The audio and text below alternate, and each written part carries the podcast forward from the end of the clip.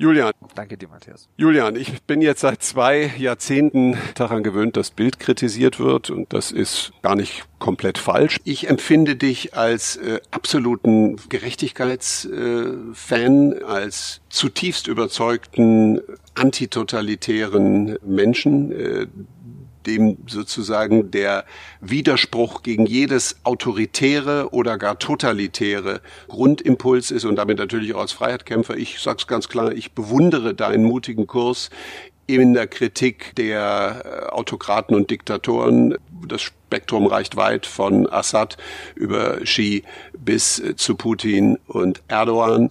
Und äh, ich bewundere den Einsatz für äh, freiheitliche Werte, für die Westbindung trotz Trump, für die demokratische Werteallianz und äh, ganz konkret den Kampf gegen Rassismus und Antisemitismus.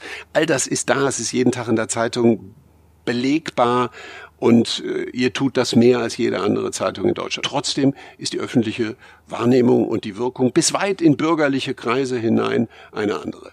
Julian. Danke dir, Matthias. Also du stehst auf dem Standpunkt, der richtige Platz für Journalisten ist zwischen allen Stühlen. Der richtige Platz für Journalismus ist das, was wir als Fakten erkennen, als bestmögliche Version. Ich glaube nicht an den Begriff Wahrheit, aber an gibt es so etwas wie Fakten? Gibt es dieses Konzept überhaupt noch? Unsere Aufgabe ist die Suche und die furchtlose Suche, die Suche unter hohem persönlichem Risiko teilweise, nach dieser bestmöglichen Version der Fakten, die wir bis zum Andruck liefern konnten. Vieles kann man aus guten Gründen auch völlig anders sehen. Ich dachte immer, es geht nicht darum, möglichst smart nach allen Seiten diplomatisch zu sein und unangreifbar zu sein und die Marke zu positionieren, sondern ich dachte, es geht auf der Suche nach der Wahrheit, nach allen Richtungen kritische Fragen zu stellen und allen auf die Füße zu treten. Julian, ich danke dir für das Gespräch. Danke dir, Matthias. Wie ulkig.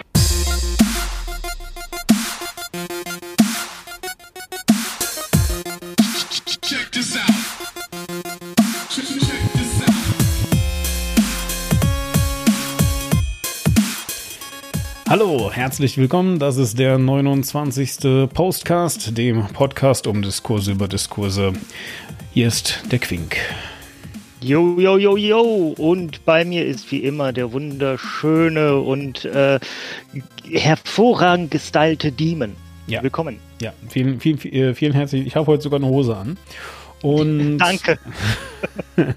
und Von uns ähm, allen. Ich gratuliere dir, Twink. Twink. Ich gratuliere dir, Danke. Quink, äh, ehrlich gesagt. Äh, herzlichen Glückwunsch, Quink. Wir sind eins. Du und ich. Beide. Ach so. Ich dachte, es geht jetzt darum, dass ich äh, vor ein paar Tagen 40 geworden bin. Aber Also ich danke. dachte, weil du vor ein paar Tagen auch ähm, eine Hose angehabt hast. Vielleicht. Ja, das mache ich vielleicht mal wieder. Ja, ja, ja, ist klar. Ja, nein, also natürlich auch herzlichen Glückwunsch zu deinem 40. Geburtstag. Ähm, aber vor allem äh, herzlichen Glückwunsch uns, dem Postcast, zum ersten Geburtstag. Wir sind ein Jahr alt geworden, am, ich glaube, 5.6., um genau zu sein, also vor zwei Tagen. Ich meine, es kommt auch ein bisschen drauf an, wie man es rechnet, weil ich glaube, du äh, rechnest dann nach unserer Nullnummer. Ja, na klar, sicher, aber also die zähle ich. Also ich, ich zähle einfach alles. Ich bin ja hier nicht Tim Pritlaff, ich zähle immer alles, ja. Also alles, sobald ich in ein Mikrofon reinspreche, zack, gibt es eine Nummer, bum, bum, bum und so. Also ansonsten ja gar keinen Podcast quasi veröffentlicht.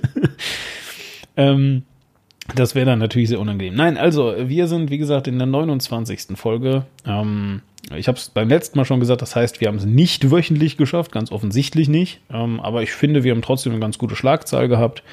Und ähm, da verstecke ich mich also auf jeden Fall nicht äh, dahinter. Mm, ja, und äh, toll, ne? Super. Also ich freue mich sehr. Dass wir es trotz allem geschafft haben, trotz aller Terminprobleme, die auch dazu geführt haben, dass wir eben noch, dass wir es bislang nicht geschafft haben, konsequent wöchentlich zu sein, auch wenn wir echt gute Ansätze teilweise hatten. Ja, nein, also, ach, und ganz ehrlich, also wir sind ja nun auch ein äh, frei erscheinendes Medium, was äh, kein Geld von irgendwem für irgendwas kriegt. Also es ist alles unsere Freizeit, was wir machen. Ich finde, dafür sind wir sehr, sehr ähm, ähm, konsequent und sehr, sehr gut. Und äh, ne, das schließt halt eben auch so diese leidige Diskussion. Also es ist jetzt hier nicht irgendwie, dass wir doch noch irgendwo versteckte Werbeeinnahmen haben, die manchmal dann halt, die jetzt einfach nur nicht so hoch sind, sondern also es gibt dann einfach kein Geld. Und das ist okay. Ähm, Und ich denke, äh, dafür sind wir wirklich gut. Also da, da klopfe ich uns jetzt echt mal auf die Schulter, dass äh, wir das sehr, sehr, sehr, sehr gut gemacht haben. Vielen, vielen herzlichen Dank da auch dann für deinen Einsatz, weil natürlich ohne dich geht's nicht. Ähm, Punkt. Ja, ist halt so. Ja. ja einmal ging's ohne mich, äh, aber da hat ja Tobi, Tobi mich äh, sehr gut vertreten. Richtig, richtig. Es, war, es war nicht mal für eine Vertretung, weil er ist ja quasi als Experte aufgetreten. Richtig. Sehr schöne Folge, sucht sie euch raus da, über das politische System der Schweiz. Ich habe beim Zuhören unheimlich viel gelernt. Zum Beispiel, wie man, wie man schlechte Interviews führt. Nein.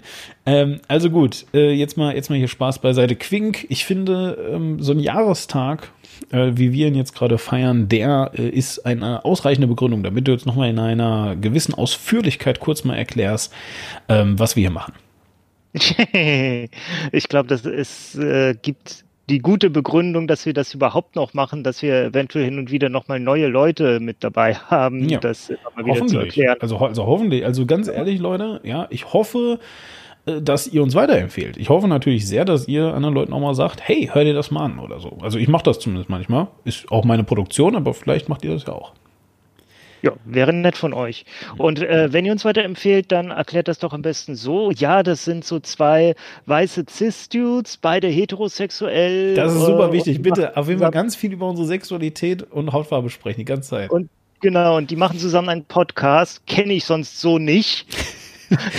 hast, du, hast du diesen geilen Tweet von, ähm, von, von äh, ähm, äh, Sophie Passmann äh, gelesen dazu? Fand ich super lustig. Äh, ich weiß nicht, aber es ist ja fast ein Meme, dass zwei weiße Heterozist-Dudes zusammen Podcast machen. Welchen meinst du? Äh, na, äh, sie schrieb halt irgendwie so, äh, boah, hab grad voll die Probleme, äh, Podcasts zu finden, wo zwei, wo, wo, zwei weiße Männer miteinander reden. Hat jemand Empfehlungen? Und dann wurden halt Menge Leute empfohlen, weil die das alle nicht gerafft haben. Und ich mir so, oh Mann, nein, Alter. Total gut. Ja, egal. Entschuldigung, bitte. Ja, ja jetzt also, also. Ja, ja, genau. Also, aber worüber reden denn diese beiden zwei Heterozist-Dudes? Wir reden über Debatten, die im Idealfall weitgehend abgeschlossen sind, sodass man zurückschauen kann, okay, wie wurde über die Sachen gesprochen? Warum wurde so über die Sachen gesprochen? Welche Interessen kamen, kamen darin zum Ausdruck? Und war das denn so sinnstiftend und äh, zielführend, wie darüber gesprochen wurde? Und wo sind wir denn jetzt und was können wir daraus für die Zukunft lernen? Genau, richtig. Ja, äh, genau. Und so äh, machen wir das also auch heute. Und weil der Podcast in seiner Gründungszeit so ein bisschen auch ähm, den Vorwurf erhoben hat, dass man, sagen wir mal so, sehr, sehr schnell einfach, also dass das quasi gerade dann, wenn eigentlich die Sachen wirklich mal langsam interessant werden, dass man dann wenig darüber hört ähm, dass irgendwie offensichtlich vergessen wird, dass, dass das auch mal ein Thema war und so weiter, mh, mm, wollen wir genau das nicht machen. Ne? Also wir, wir wollen äh, genau jetzt heute einfach mal zeigen, wie wichtig es ist, weißt du, sich wenigstens manchmal noch an die Sachen zu erinnern, über die man so gesprochen hat. Und ähm, aus diesem Grund äh, kommen wir heute auch damit zum ersten Thema, denn tatsächlich äh, hat sich jetzt in dieser Woche nicht nur die Nullnummer oder eben halt der erste Postcast gejährt, sondern ähm, bisschen trauriger äh, oder viel trauriger äh, auch der Tod bzw. die Ermordung von Walter Lübcke. Der ist letztes Jahr gestorben. Walter Lübcke war Regierungspräsident in Hessen. Danke. Ich hätte wieder Thüringen gesagt, ne? weil also für mich ist das alles eins. also in, in, äh, in Hessen, ja, also er war Regierungspräsident in Hessen und äh, wurde äh, ja mit einer, mit einer Schusswaffe ähm, äh, quasi ja äh, im Garten seines Hauses, also ich weiß nicht, nicht, ob er genau da getötet wurde, auf jeden Fall wurde er da tot aufgefunden. Auf der Terrasse, soweit ich weiß. Und ähm, ja, äh, äh, bedauerlicherweise ähm, äh, kam es erstmal dazu und es war dann auch relativ bald klar, dass es sich dabei um einen ähm, äh, rechts ähm, äh, extrem um eine rechtsextrem motivierte Tat ähm, handelte, beziehungsweise zu handeln schien. Denn, und jetzt kommt der wichtige Punkt an dieser Sache, äh, quasi pünktlich zu diesem einjährigen äh, Todestag von Walter Lübcke wurde die äh, Hauptverhandlung eröffnet. Und ähm, die Anklage lautet also Mord, aber natürlich heißt das auch, dass jetzt eben äh, erstmal festgestellt werden musste, was die Motive waren, äh, oder also nicht musste, sondern muss, äh, was also die Motive eben waren und so weiter. Das heißt also, bald wissen wir es auch ziemlich genau, ob das alles stimmt oder eben auch nicht und so weiter. Und was wir damals kritisiert haben, und ich erinnere mich da auch noch, dass ich, äh, glaube ich, nicht in diesem Podcast dann, also hier in, in, in, äh, in der Nullnummer selbst, sondern aber dann ein paar Podcasts später immer wieder betont habe, dass es mich nicht wundern würde, wenn ähm, man in einem Jahr gar nichts mehr über ähm, diese Sache hört. Mm, und ich muss sagen, ein bisschen stimmt das, aber ein bisschen verzeihe ich den Leuten auch weil tatsächlich habe ich natürlich vor einem Jahr nicht daran gedacht, dass wir mitten in der Corona-Krise sein würden. Also ich meine, das ist ja wirklich auch, da, hat ja keiner irgendwie, ne? So, das ist so das eine, also dass wirklich ähm, etwas so Großes zu dieser Zeit äh, plötzlich da sein würde, da, das hätte ich erstens mal nicht gedacht. Ähm, also ne, man könnte so und dann, dann zweitens, dass Amerika da gerade äh, die Hufe hochreißt, hätte ich auch nicht gedacht. Und ähm, wenn man das also jetzt alles irgendwie mit reinnimmt, dann, dann finde ich beispielsweise den Vorstoß, und äh, das muss man ja auch mal sagen, den Vorstoß des, ähm, wenn mich alles täuscht, CDU-Abgeordneten Karamba Diaby, mh, hm, Doktor Karamba Diaby, Entschuldigung, ähm, toll, weil also der hat zumindest mal darüber getwittert, ja, und äh, hat, hat daran auch nochmal erinnert. Und das, ich meine, dadurch, dass äh, äh, danach äh, Dr. Diaby ja auch nochmal äh, quasi Ziel ähm, äh, von Morddrohungen wurde, im Sinne davon zumindest mal, dass eben auf sein Büro geschossen wurde. Genau, und ich bin ein paar Wochen später, mhm. war ich in Halle und bin ja. an dem Büro vorbeigekommen. Da waren immer noch die Einschusslöcher drin, also wahrscheinlich auch, weil sie aufgrund von äh, Beweisaufnahme und so weiter da gerade noch nichts äh, machen dürfen. Naja, ja, ja, eben, also, ne, und also in dem Sinne, ähm, natürlich, ja, äh, und ich meine davon, äh, für den Fall, dass ihr es nicht wisst, also äh, Dr. Diaby ist eben halt auch äh, ein Schwarzer. Das bedeutet natürlich, ähm, und das ist ja jetzt äh, aufgrund der aktuellen ähm, äh, allgemeinen Diskussionslage vermutlich für die wenigsten von euch jetzt irgendwie eine Überraschung. Ähm, aufgrund äh, seiner Hautfarbe hat er sich natürlich sowieso schon mal extrem äh, rassistischen Anfeindungen ähm, zu erwehren. Aber jetzt davon abgesehen, finde ich einfach mal ähm, das gut, ja, dass äh, hier ähm, trotz allem und trotz ganz, ganz vieler anderer Themen, die halt eben, das muss man jetzt wirklich einfach mal sagen, äh, auch wichtig es ist immer schwierig zu sagen, dass sie wichtiger sind, aber zumindest mal, ich, ich äh, kann die Aufmerksamkeitsverteilung einfach gerade verstehen. Ja, also wenn jetzt hier gerade irgendwie ähm, stattdessen äh, ganz viel Fußballberichterstattung gewesen wäre oder so, dann wäre ich da, glaube ich, böse zu gewesen. Aber dadurch, dass es jetzt einfach gerade eine kritische Zeit ist, verstehe ich das relativ wenig, sagen wir mal, über Walter Lübcke Ja, man muss ja auch sagen, äh, dass das Verfahren jetzt beginnt und so und äh, eine Anklage ist da und das geht jetzt alles so seinen Gang. Das ist ja, wie es sein soll. Da ist ja der Nachrichtenwert äh, tatsächlich relativ gering, weil das furchtbare Ereignis, das ist jetzt ein Jahr her und jetzt kommt eben das, was dann passieren sollte, nämlich wir haben einen mutmaßlichen Täter und wir haben auch mutmaßliche Helfer und denen wird jetzt der Prozess gemacht. Ja, wichtig aber ist mir ganz klar hier irgendwie mal festzumachen, dass ähm, die Berichterstattung von einem Jahr einfach zu wenig war, verstehst du? Also ich meine, äh, wir tun, ja. wir tun halt so, als, als wenn diese Aufregung um das, was wirklich schlimm ist, nämlich die Aufregung darum, dass das, sagen wir mal, mutmaßlich oder zumindest, ja, ähm, äh, sehr sicher irgendwie äh, eine rechtsextreme Tat war, dass das total überhaupt nicht vorkam, dass ähm, äh, die, die Chance, die die CDU zu dieser Zeit, und ne, äh, ich nehme da Angela Merkel und die ganzen anderen Leute mit ein, das hat einfach nicht gereicht. Die Aufmerksamkeit, die es bekommen hat, wenn du einfach mal bedenkst, da rennen Leute rum und äh, richten die Mitglieder deiner eigenen Partei hin. Ja, also ähm, ich sag mal so, ich bin natürlich, ähm, äh, keine Ahnung, linken Politikern, die sagen, naja, war ein CDUler oder so, ja, dem bin ich natürlich genauso böse. Äh, ist aber nicht einmal in deiner eigenen Partei hinzubekommen, ja, ähm, das dann groß aufzumachen, während du in, auch noch in Regierungsverantwortung bist. Und da dann wirklich ähm, groß, also dann, dass dann erst noch Halle und, und ganz viele andere äh, Dinge passieren müssen, ja, bevor du dann endlich mal Horst Seehofer auch mal irgendwie einräumen, ja, vielleicht haben wir doch ein recht extremes Problem.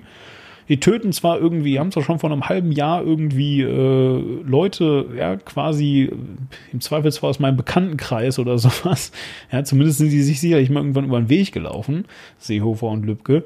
Ähm, äh, hingerichtet, getötet, ja, dafür, dass sie mal was gesagt haben, was Leuten nicht gepasst hat. Also Entschuldigung, aber da habe ich kein Verständnis für. Und deswegen sage ich ganz klar, dieses Jahr, ähm, also so ein bisschen so dieser, dieser Jahrestag ist halt, wäre halt nochmal so eine Möglichkeit der Rehabilitation gewesen, verstehst du? Ja, ähm, also ich bin ja. persönlich überrascht, wie häufig der Mord an Walter Lübcke doch immer wieder zur Sprache gebracht wird. Auch äh, Merkel hat ihn erst kürzlich ja, ja, wieder, genau. auch in Bezug auf Rechtsextremismus und die Notwendigkeit von Maßnahmen gegen Rechtsextremismus auf den Tisch gebracht. Äh, und auch nach dem Wort haben ja ganz viele äh, sehr richtige Schlüsse gezogen.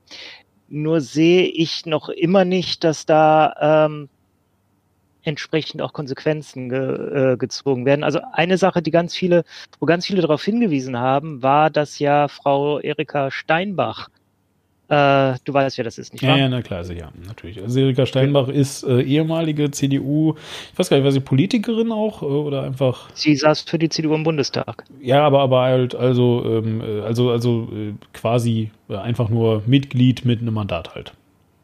Mitglied mit Mandat und sie äh, war zusätzlich halt, äh, ich weiß gerade nicht, wie es heißt, äh, Leiterin des, des Aha, okay, äh, hier okay, Verbandes der Vertriebenen. Ja, ja, genau, richtig, stimmt. Okay, nein, das stimmt, ja, ja, okay, ja, da hast recht. Hm? Ja. Vertriebenenverband, das sind äh, Leute, die der Auffassung, ja, ähm, also die Auffassung halt vertreten, dass ähm, Ländereien, die nach dem Zweiten Weltkrieg wieder an die Länder, die zu, zu denen sie eigentlich gehörten, sozusagen zurückgefallen sind, dass das ähm, ja, dass das irgendwie ein Verbrechen war, dass, dass dann die Deutschen dort ähm, abhauen mussten. Ich will das auch nicht runterspielen, da gab es äh, viele Dramen, es gibt viele Dokumentationen darüber, dass auch natürlich diese sogenannten Vertriebenen dann halt eben ähm, äh, ja, psychisch und aber auch physisch äh, leiden mussten. Ja. Äh, trotzdem äh, ist, sagen wir es mal so, dass schon so ein, so ein Sammelbecken von Leuten, die äh, gerne irgendwie die Grenzen von Polen oder äh, Elsass-Lothringen mhm. verschieben würden. Genau. Also wieder zurückgefallen. Ja, Polen hat sich damals stark vergrößert und äh, Deutschland wurde verkleinert, das auf jeden Fall. Also Polen hat da Gebiete mit beansprucht, die vorher zu Deutschland gehörten. Aber ja, die historischen Gründe dafür, die waren, ich sag dann mal, nachvollziehbar. Was aber nicht heißt, dass diese Leute nicht Schlimmes durchlitten haben. Exakt, exakt, genau. Ja. Hm. ja.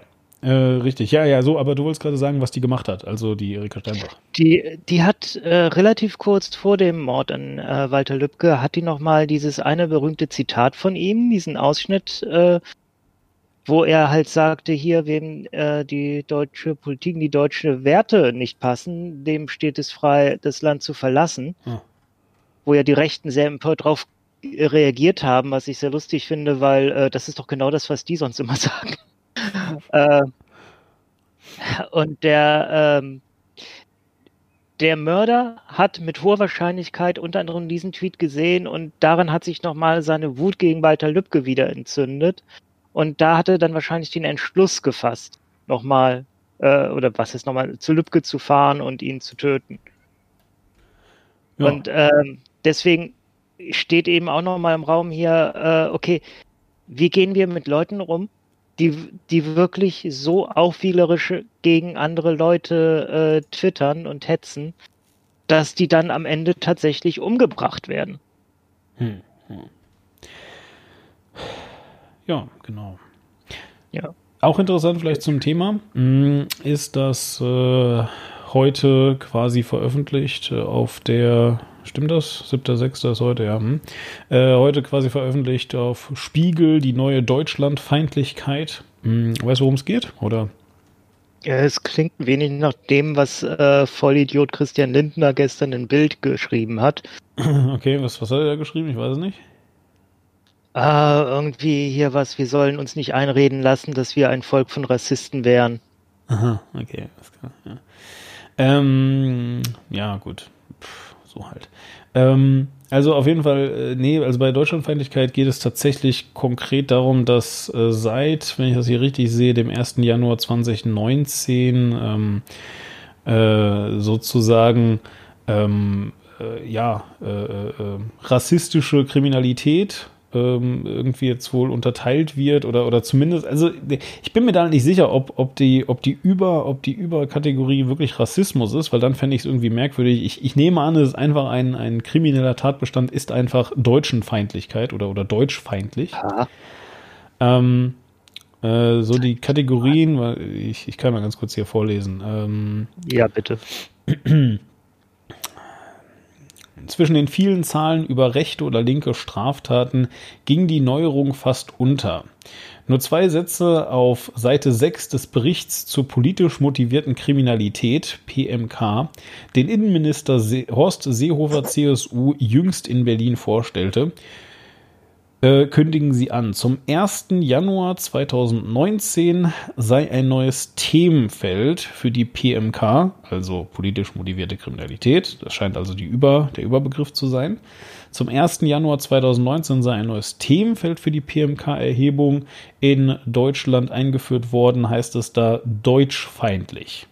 132 Straftaten, davon 22 Gewaltdelikte seien hier angemeldet worden. Die meisten würden unter die Kategorie ausländische Ideologie links oder aber äh, politisch gar nicht zugeordnet fallen. So, ähm, ja, also mit anderen Worten, es gibt jetzt eben einfach offensichtlich eben diese politisch motivierten Kriminalität, die, die, die gibt es halt offensichtlich generell, ja, also politisch motivierte Kriminalität ist ein bisschen so quasi Terrorismus, wenn man so will. Mhm. Ja, ähm, und da gibt es eben einfach, einfach deutschfeindlich, offensichtlich eben auch zu, ähm, eben halt auch ausländerfeindlich, wenn ich das richtig verstehe. Ähm, und ja, so, und darüber schreibt einfach der Spiegel und äh, ärgert sich, glaube ich, sehr darüber. Ähm, und dann gibt es jetzt halt eben wiederum, äh, ja, eher konservative Menschen, die eben sagen, dass das sehr bigott ist von den Linken weil äh, eigentlich ist das ja auch wichtig, dass es natürlich keine deutschfeindlichen äh, Delikte gibt. So. Und Bums. Ich wollte das einfach mal so sagen. Ich habe da jetzt ehrlich gesagt keine besonders tiefe Meinung zu. Erst recht, weil ich jetzt eben weiß, dass es gerade also offensichtlich um ähm, politisch motivierte Gewalt geht. Ja, ist halt jetzt eine Aufschlüsselung, würde ich mal so sagen. Ja, klingt nach etwas, was Christina Schröder mal gesagt hat. Was denn? der deutschen Feindlichkeit ist ganz furchtbar und ist quasi Rassismus. Irgendwie sowas hat sie, hat sie damals gesagt. Es wäre jetzt ganz furchtbar, wenn wir von Christina Schröder noch irgendwas in die aktuelle Politik mit übernehmen würden, weil die Frau war ja so inkompetent und furchtbar und ah, ich reg mich jedes Mal wieder auf. Ja, das ist gut, aber ich finde. Ähm, ist eine interessante Perspektive, die auch gehört werden sollte. Ja. Wer oder was war das? Äh, Rezo war das. Ah. In seinem neuen Video. ähm, genau, also äh, dann damit würde ich jetzt ganz gerne auch mal umschwenken zu einem etwas größeren Thema. Ähm, ähm, äh, genau, zu Journalistenfeindlichkeit. Zu, zu Journalistenfeindlichkeit. Vielleicht eine Sache noch: Es gibt einen, ähm, es gibt einen Artikel zum Fall Walter Lübcke von ähm, Thomas Fischer. Du kennst Thomas Fischer, nehme ich an. Mhm. Das ist der äh, ehemalige Richter, der genau. so ganz große, lange äh, Erklär- und Meinungsstücke schreibt und das ist manchmal ein wenig unglücklich miteinander vermischt.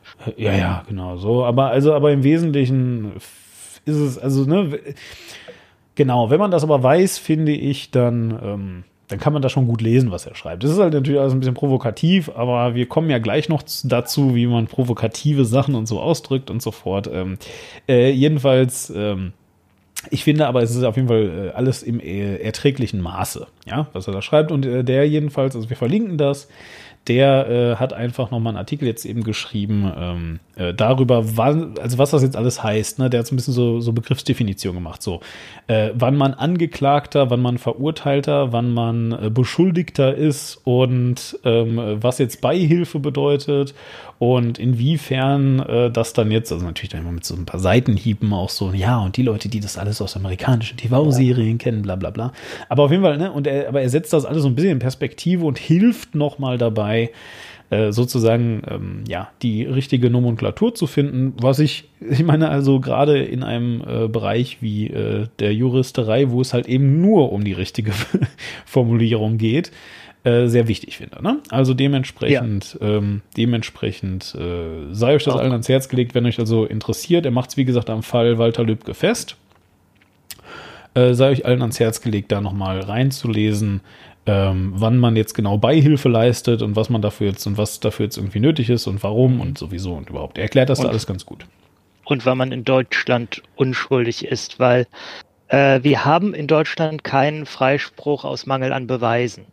Das heißt, wenn du, weil die Beweislage nicht ausreicht, freigesprochen wirst, dann bist du offiziell in Deutschland unschuldig. Ja. Das ist eine wichtige Begriffsdefinition, die ich für ganz falsch halte, aber sie ist, sie steht so. Ja, trotzdem glaube ich, also davon abgesehen ist es trotzdem in der Bevölkerung durchaus so, dass es dann äh, immer noch als es danach schon noch gefragt wird, und ich glaube auch mit, mit, mit einem gewissen Recht. Ja, also ähm, das war ja beispielsweise, ähm, egal, lassen Sie das jetzt hier nicht aufmachen, aber auf jeden Fall, ja. also äh, die Bevölkerung fragt da schon äh, und auch die Medienlandschaft äh, schon mit einem gewissen Recht, warum jetzt also der Freispruch ähm, äh, erging und ähm, also sagen wir mal so, auch äh, Richter und auch Anwälte, die ich so in Podcasts höre, nennen das schon noch immer einen Freispruch zweiter Klasse, wenn jemand mhm. äh, so freigesprochen wird. Ne? Also natürlich rein rechtlich und rein gesetzestextlich und so. Ich denke mal, da wollte man auch einfach auf der sicheren Seite sein, aber trotzdem, also ich glaube, alle, alle nehmen das schon so wahr, dass wenn einfach nur nicht genug Beweise da waren, äh, sozusagen, und ähm, ne, das sind dann ja auch meistens sehr ähm, so halt, ne? Dass das dann eher ein Freispruch zweiter Klasse ist und dass du dann, mm, ja, ähm, dass es dann immer noch ein bisschen diskussionswürdig ist. Aber wie, lass uns das jetzt vielleicht gerade nicht öffnen, weil das ist äh, jetzt ja. ein bisschen zu komplex. So, äh, Freispruch erster Klasse. Nein, gar nicht. Äh, Anklage. Rezo hat ein neues Video gemacht. Ähm, und ja, also ich finde ziemlich schockierend, ehrlich gesagt, weil äh, Reasons eigentlich in dem Video recht gibt. Ne? Kann man ja eigentlich schon so sagen. Inwiefern? Uns? Also. Ja, ja dir und mir jetzt, meine ich, ne? Also. Ähm, ah, danke, Rezo. ja. Ähm, nein, also, keine Ahnung, wenn ich, wenn ich mir das mal so angucke, wir haben uns vor einem Jahr am Telefon unterhalten ähm, wegen äh, der Zerstörung der CDU. Ne? Ähm, so, und wenn mich nicht alles täuscht, also Rezo damals Zerstörung der CDU, was hat er gemacht? Er hat ein CDU-Video gemacht, sehr weit beachtet. Weißt du noch, wie es so ungefähr nach einer Woche war mit den Klickzahlen? Ich glaube, da waren wir bei sieben Millionen. Ja, sieben Millionen, so genau. Mittlerweile sind wir deutlich drüber. Ja, ja, genau. Aber also es ging höher und höher und also bis zur Europawahl waren wir irgendwie bei, weiß ich auch nicht mehr, 14 oder sowas, so 12. Naja, also sehr viele Millionen. Und damals haben wir gesprochen und da, ne, da habe ich ja dann noch so, meinte er dann eben noch so, ähm, ja, also eigentlich ist es genau der Effekt, den wir bei der, äh, also den wir bei, bei rechten Parteien beispielsweise sehen, ja. Irgendwie sagt jemand was, was jemand anderen äh, anficht. Und dann wird so lange drüber geschrieben, bis auch wirklich jeder nochmal dahin guckt. Ja, so. Und, und, und eigentlich, ja, weißt du, also, und dann kommt noch die CDU und sagt, oh, oh, was, das geht ja gar nicht. Guckt alle dieses Video, damit ihr auch wisst, was nicht geht. So, ne? Aber, aber guckt das auf keinen Fall und glaubt das auch nicht, was da drin und so. Ja. Ne? Und dann hast du plötzlich eine Diskussion von Annegret Kramp-Karrenbauer, die mittlerweile auch schon jeder wieder vergessen hat. Die wollte mal irgendwann äh, vielleicht Kanzlerkandidatin werden oder so, war äh, CDU-Vorsitzende ist dann jetzt. Ist aber, es tatsächlich auch immer noch. Ja, ja, genau. Ist dann irgendwie so zurückgetreten, aber zumindest gibt es noch keine Nachfolgerin, deswegen ist sie halt, oder ja, Nachfolger, Nachfolgerin und deswegen ist sie halt immer noch und dann kam Corona und alles war schlimm. Aber auf jeden Fall ist der ähm, wichtige Punkt, äh, dass eben äh, Annegret Kramp-Karrenbauer dann damals auch mal die, ja, vielleicht müssten wir da mal, äh, also es geht ja so nicht, dass jetzt Leute einfach vor der Wahl plötzlich irgendwie sagen, dass, dass die Politik von der Partei gut oder schlecht ist. Wo kommen wir denn dahin, wenn jetzt da die Medienmacht benutzt würde äh, von so Leuten, um das zu tun und so? Oder jede Menge Leute gesagt haben, naja, aber das macht jedes Medium dauernd. ja. Ähm, ja, und all das, und da, ne, und da haben wir einfach damals eben auch festgestellt, so, naja, äh, diese ganze Aufmerksamkeit kommt eigentlich vor allem daher, dass noch mehr Aufmerksamkeit generiert wird. So, und jetzt äh, hat Rezo uns recht gegeben, denn sein neues Video, Zerstörung der Presse, hat nur, in Anführungszeichen, 2,6 Millionen Aufrufe, was ja, also ist jetzt nicht wenig, ja, äh, aber ist jetzt auch nicht mega krass viel nach sechs Tagen. Ne? Ja. Genau. So, und äh, dementsprechend ähm, äh, vielen Dank, Rezo, dafür erstmal. Ja. Ich schaue gerade nach, was er gewöhnlich so für Aufrufzahlen hat. Also sein letztes Video davor, mhm. erkennst du den Song mit Joey's Jungle? Äh, nein.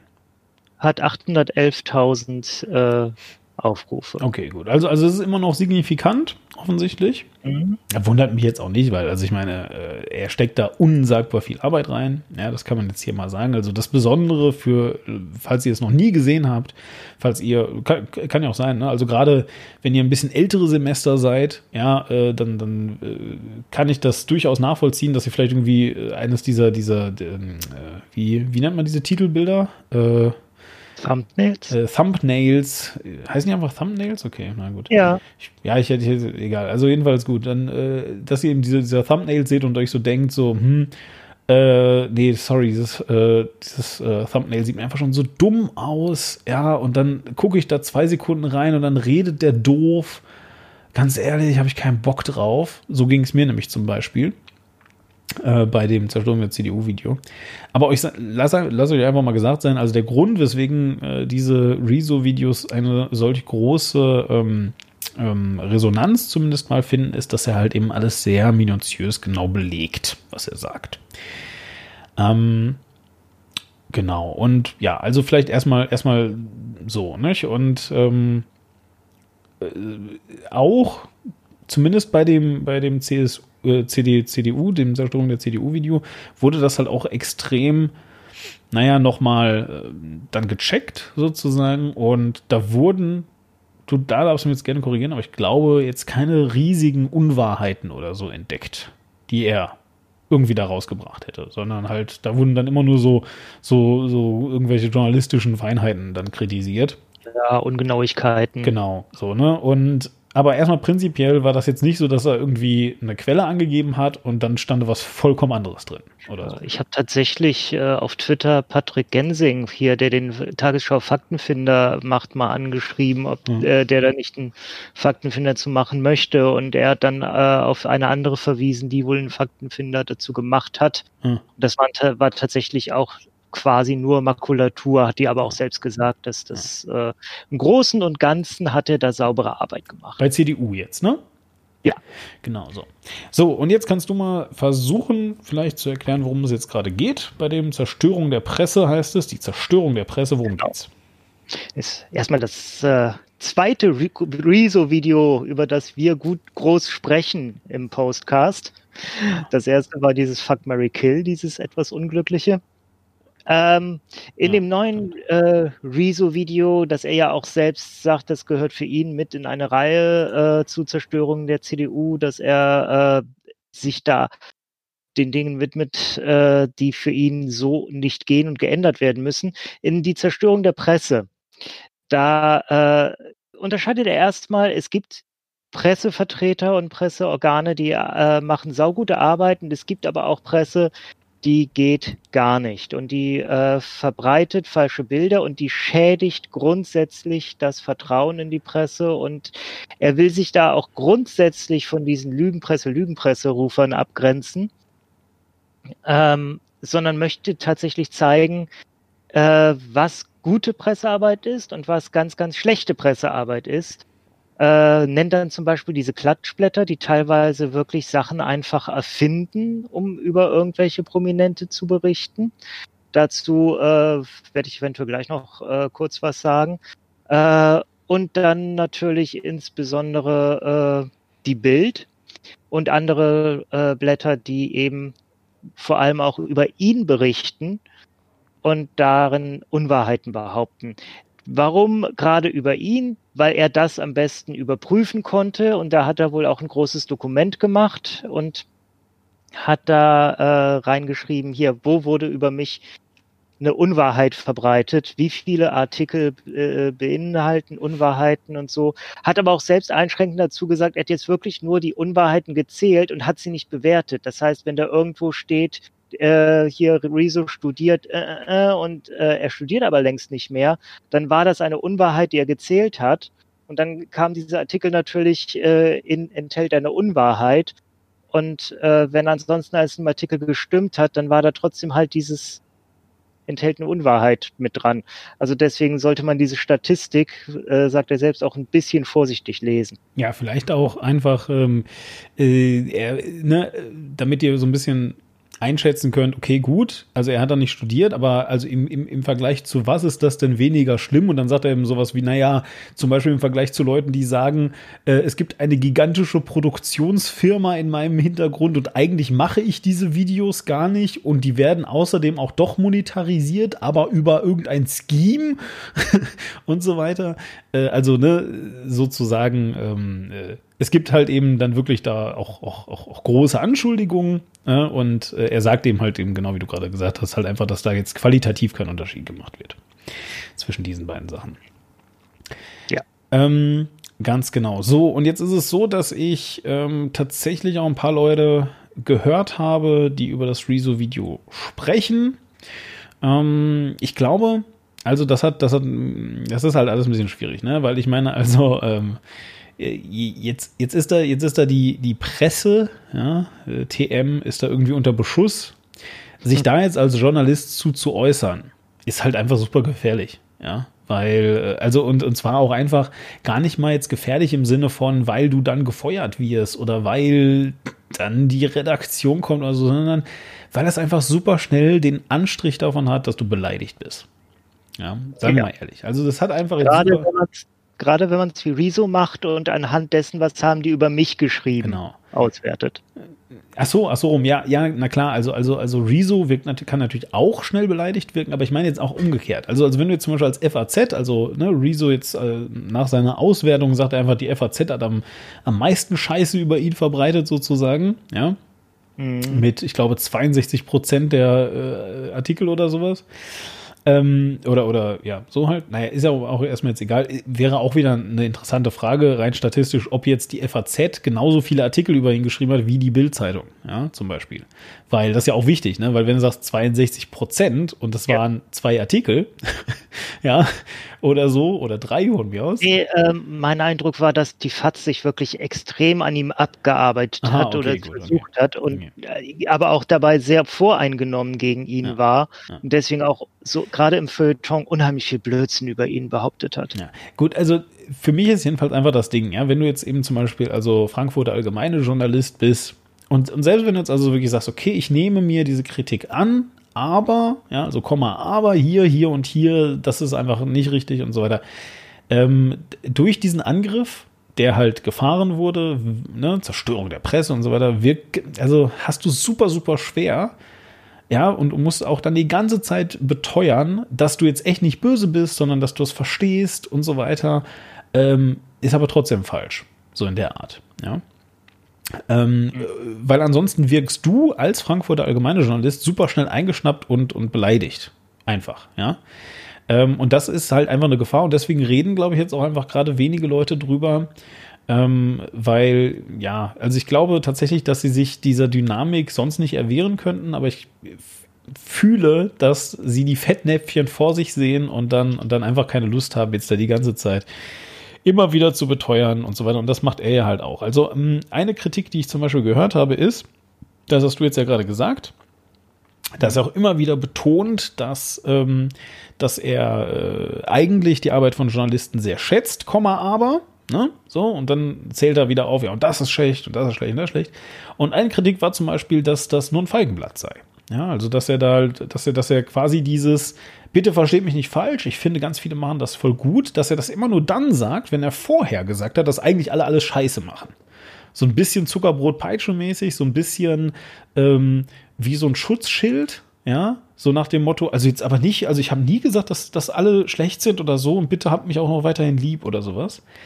Ähm, ja, und, und äh, dementsprechend, äh, so das so, so eine Kritik, die ich zum Beispiel gehört habe.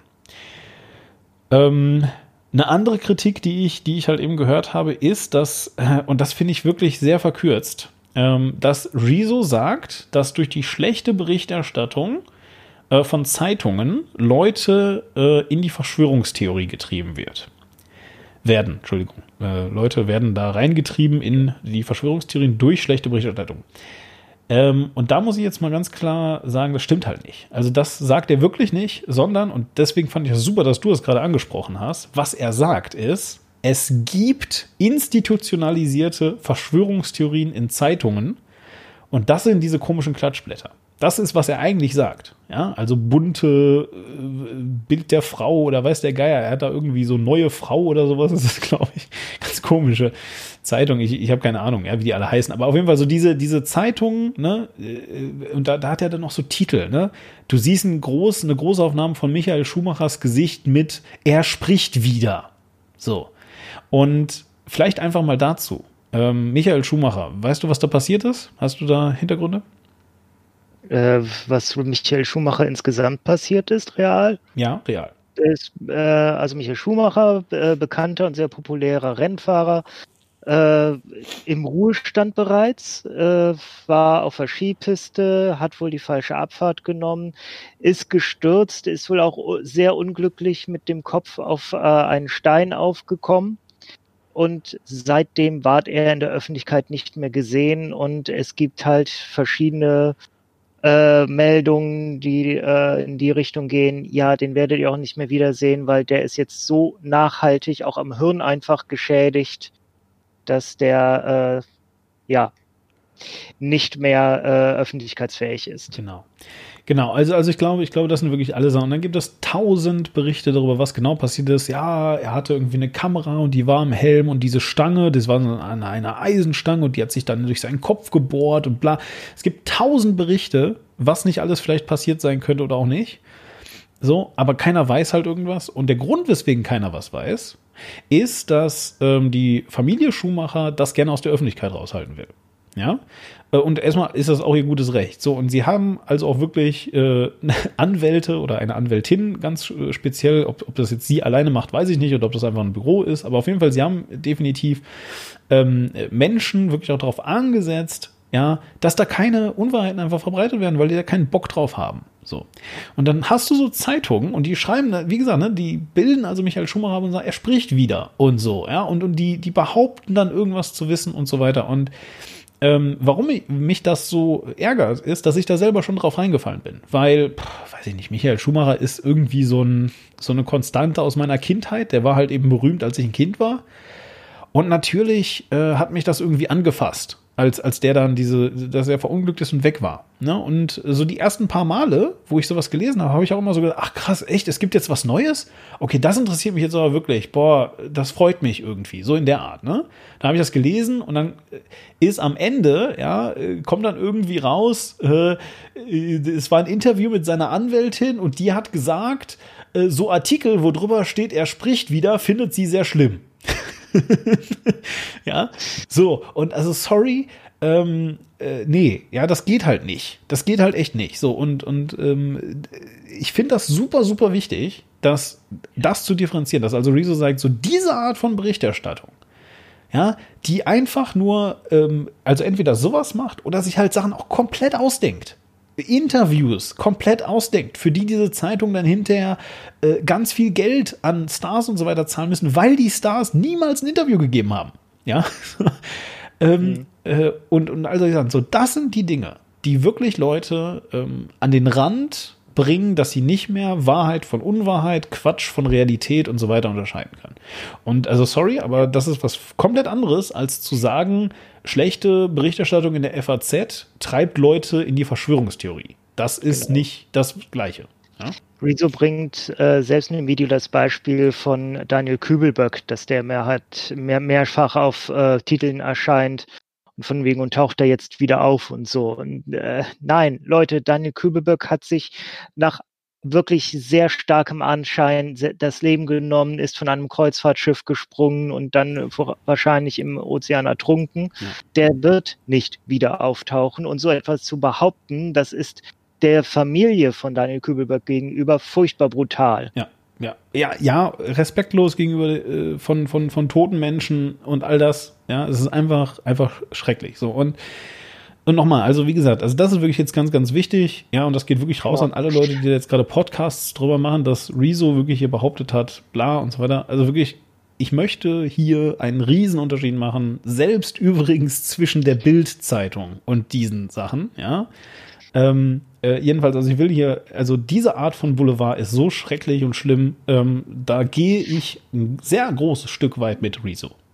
Ja, also ich würde äh, diese Art von Boulevard äh, noch ein bisschen anders verorten, weil ähm, wer liest denn das? Ich, das kannst du tatsächlich nachvollziehen. Äh, da gibt's entsprechende Statistiken und hier Markterhebungen zu. Mhm. Es äh, wird hauptsächlich gekauft und das wird auch speziell produziert für hauptsächlich Frauen älteren Alters, mhm.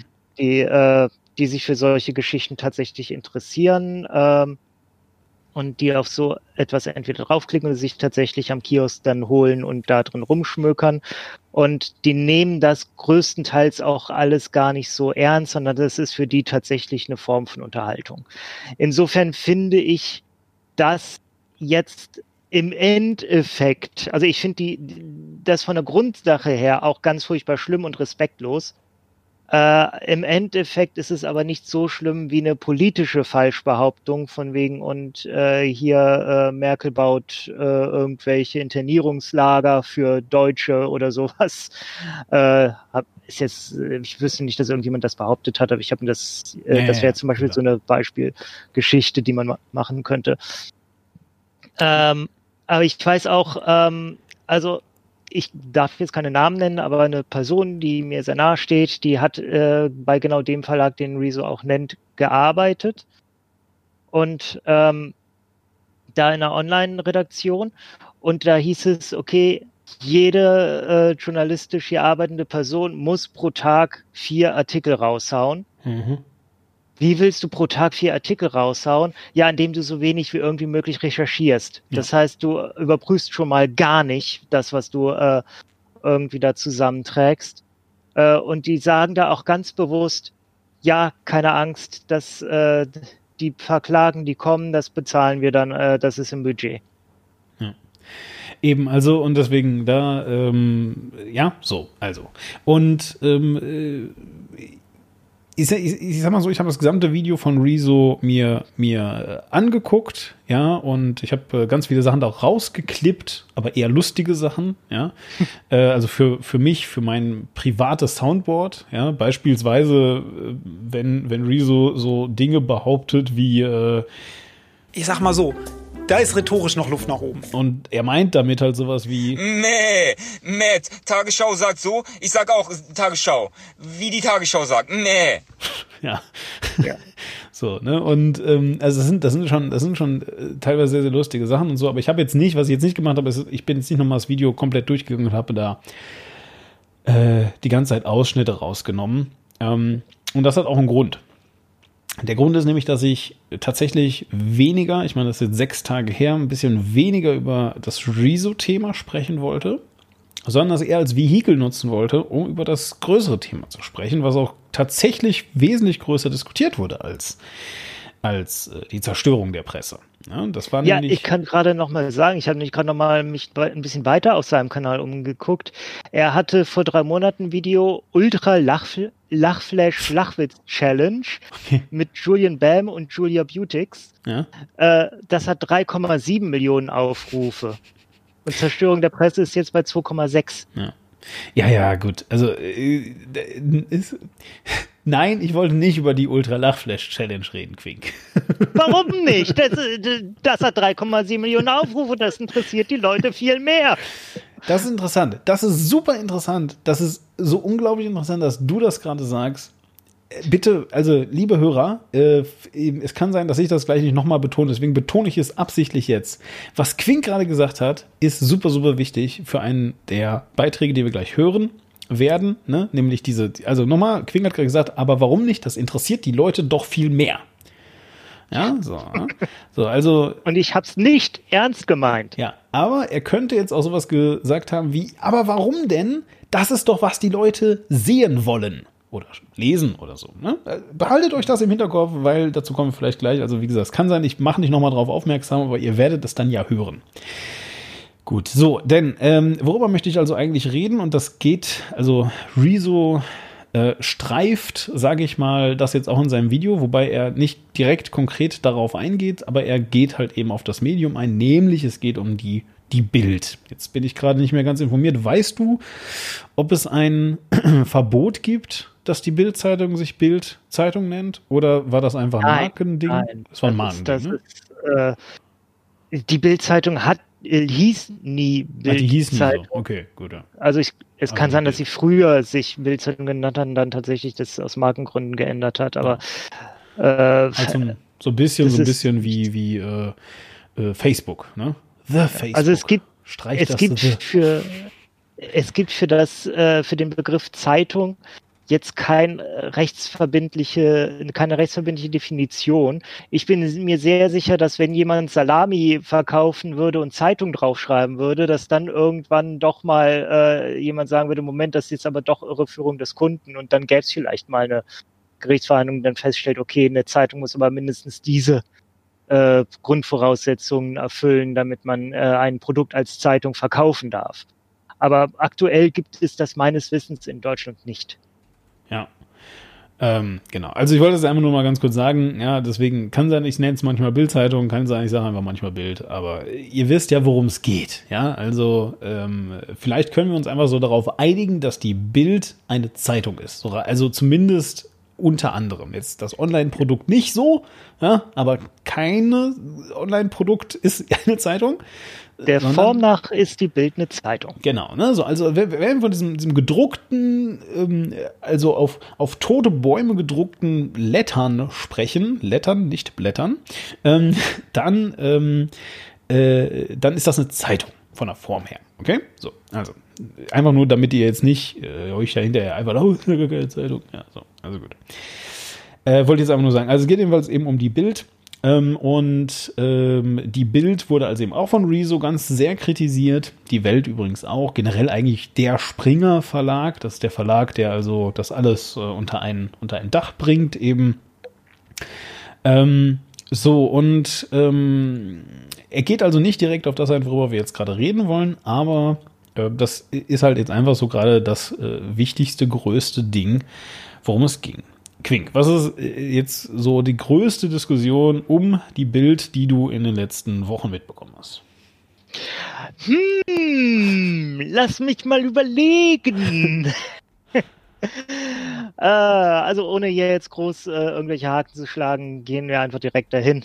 Ähm, es fing natürlich damit an, dass, äh, also zumindest fing es in den Augen der Öffentlichkeit damit an, dass Onkel Drosten, wie meine Frau ihn nennt, also Pr- Professor Dr. Christian Drosten, ein äh, eine Zuschrift der Bild-Zeitung heraustwitterte, wo ein Journalist, sein Name ist mir gerade entfallen, äh, ihn dazu aufforderte, äh, hier zu Kritik an äh, Drostens neue Studie Stellung zu beziehen. Da äh, nannte er ein paar äh, Zitate, die gegen diese äh, neue Studie gingen von Fachpersonen und äh, stellte ihm da einige sehr, sehr feindselige Fragen zu und sagte so, äh, jetzt ist 15 Uhr, also die Mail kam um 15 Uhr.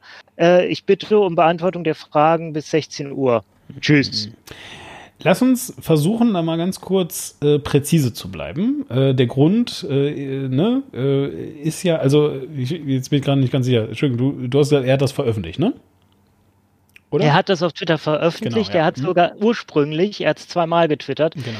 das erste Mal äh, noch mit der kompletten Signatur des Journalisten mit äh, Handynummer und allem. Ja.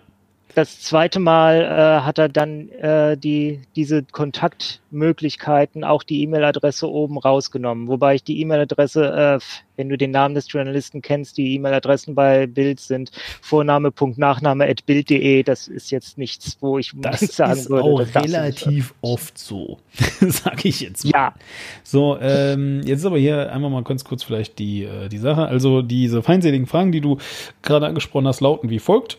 Er hat nämlich drei Stück. ist also relativ äh, übersichtlich und das ist auch wichtig, dass diese drei Fragen äh, jetzt gerade kurz genannt werden, weil wir hören dazu gleich was. Also auf jeden Fall, ähm, diese drei Fragen lauten wie folgt. Erstens, stehen Sie weiterhin zu den Methoden und der Aussagekraft der Studie?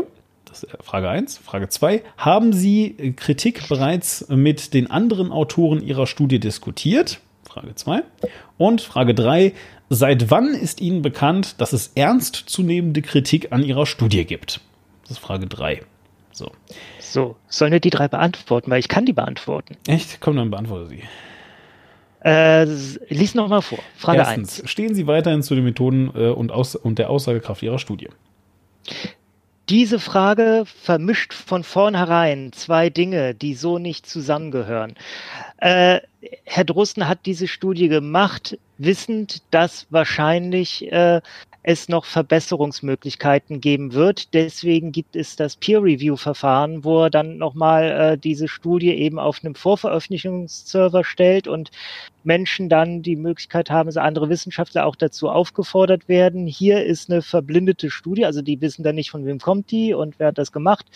Und äh, du mit deiner Fachausbildung äh, äußere dich mal dazu.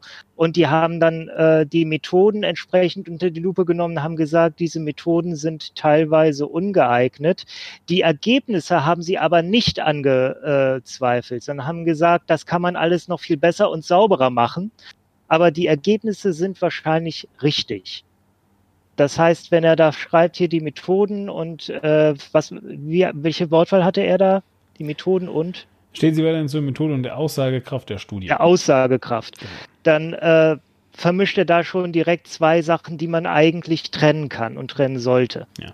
Konkret geht er sicherlich äh, auf äh, einen Kommentar. Äh, ne? Hier steht einige Beispiele der kritischen Stimmen.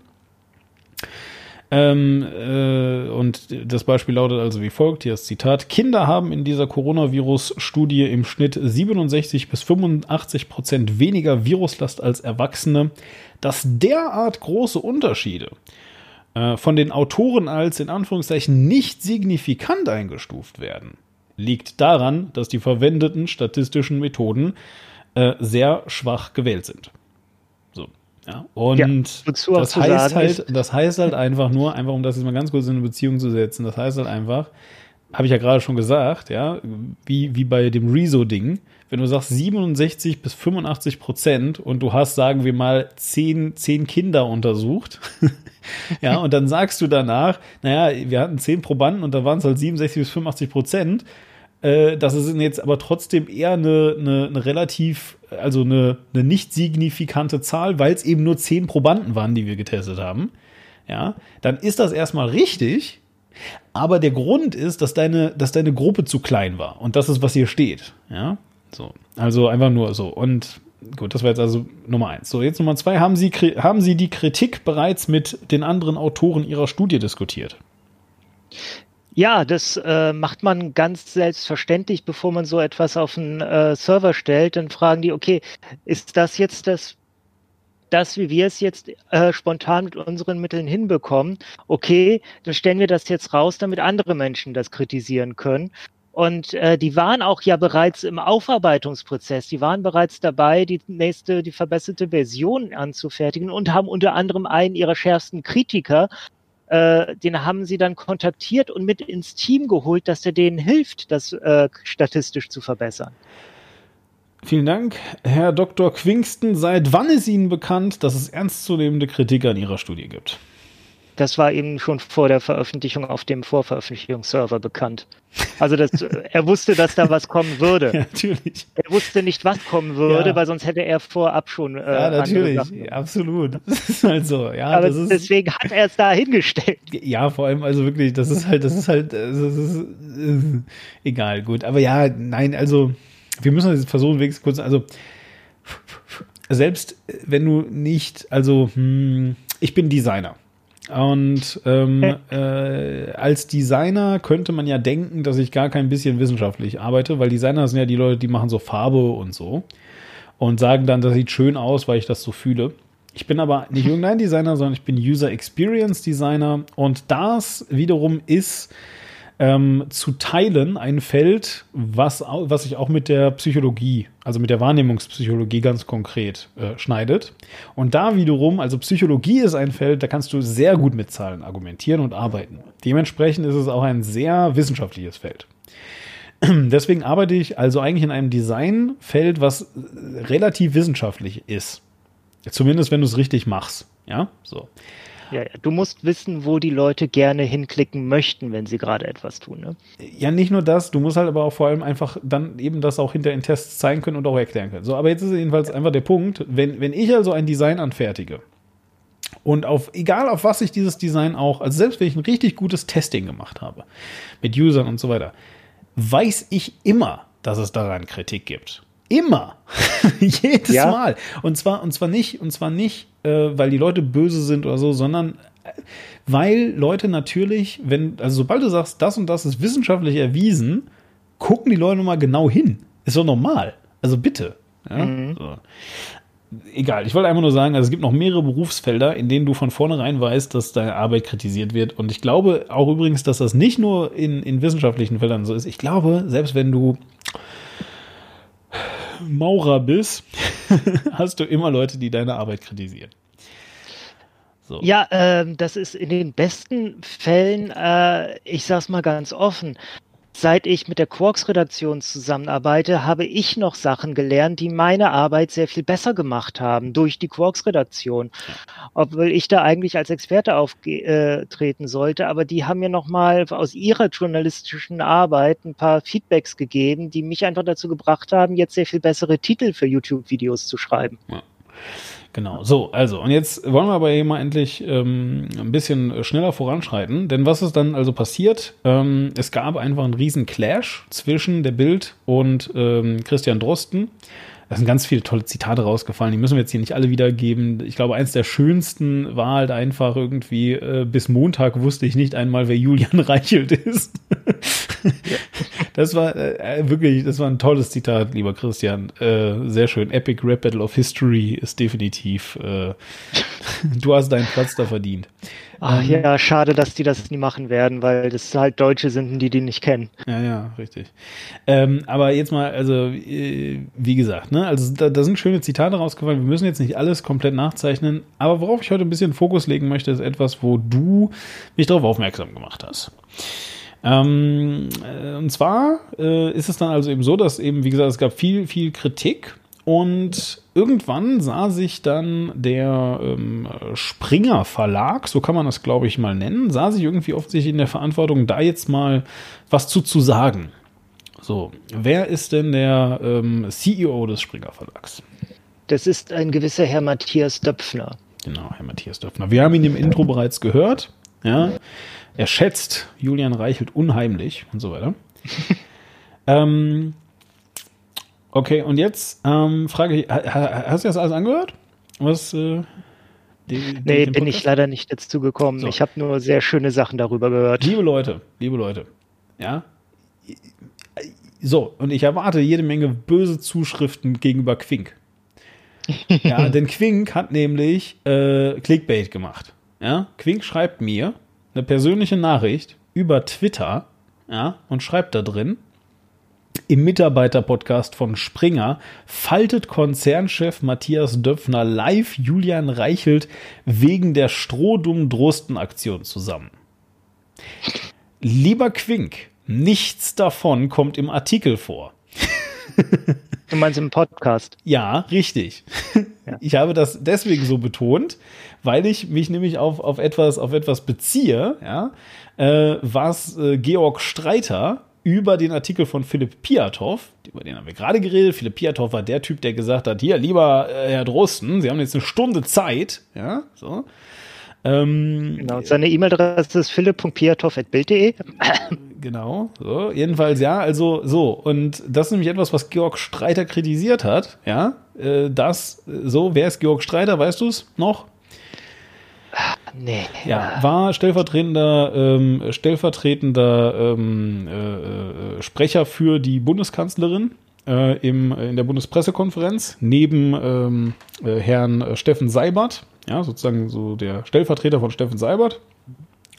Und äh, natürlich zur Berühmtheit gelangt durch Tilo Jung, der das ja immer alles ähm, äh, dokumentiert für uns, freundlicherweise.